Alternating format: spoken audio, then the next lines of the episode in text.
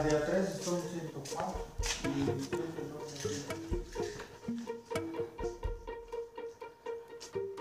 Ahora vamos a contar otra historia muy llamativa. Lo que dan los pozos. Lo que dan los pozos es un agua. Un agua muy bonita, muy clarita, pero al que la embotella y que la va a arreglar tiene que tener una purificadora para arreglar el pozo, digo, para arreglar el pozo, sacar el agua del pozo, luego refinarla. Tiene que haber alguna exploración para limpiar el agua.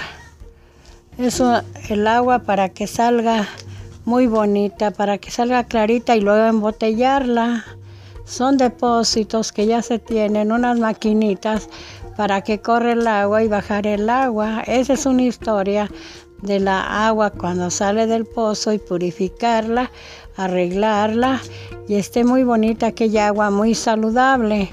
Pero a veces dicen que el agua de que va a empacarse en un garrafón este, también hace males, o sea, no, al caernos al organismo, el agüita de garrafón también nos puede provocar algo porque no está, no está sacadita originalmente del pozo.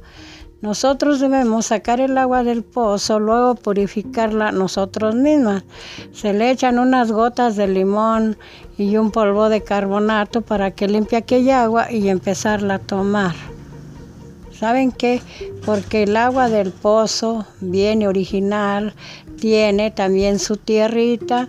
La tierrita es medicinal para purificar el agua.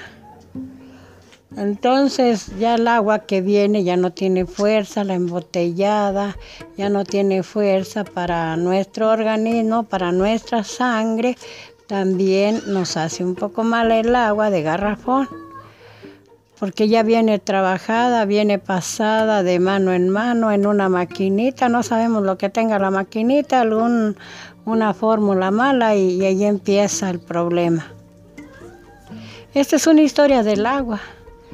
Es una historia como la que cae del cielo, también a veces se contamina porque no sabemos qué puede agarrar el hule del garrafón o traiga algún problema del más allá del pozo o de donde pasa por una sustancia que puede pasar malita y en el agua.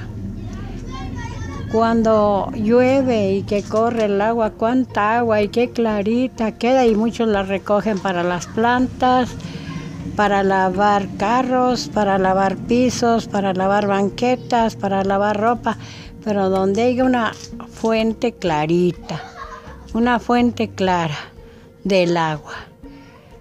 Hay que purificarla y hay que agarrarla también para lavar alguna cosa, hay que aventar alguna sustancia para que no se contamine nuestras casas, nuestro cemento, lo que haya de la historia del agua. Y escuchamos la historia del agua, cómo se purifica y qué es la que nos mata la sed, nos mata la sed, nos mata aquel calor y hay que purificar nuestras cosas, ¿verdad? Tener en mente cómo purificar el agua. Para todo la necesitamos, para el reguerío, para el baño, para bañarse las personas. El agua es la salud. El agua es la salud. Nuestra tranquilidad, para matar una sed, para matar todo.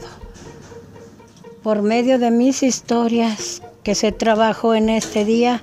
Esta historia contada de Rosita de Castilla es un trabajo que ella anda desempeñando para eh, salir adelante. Espero que al que quiera seguirme me siga.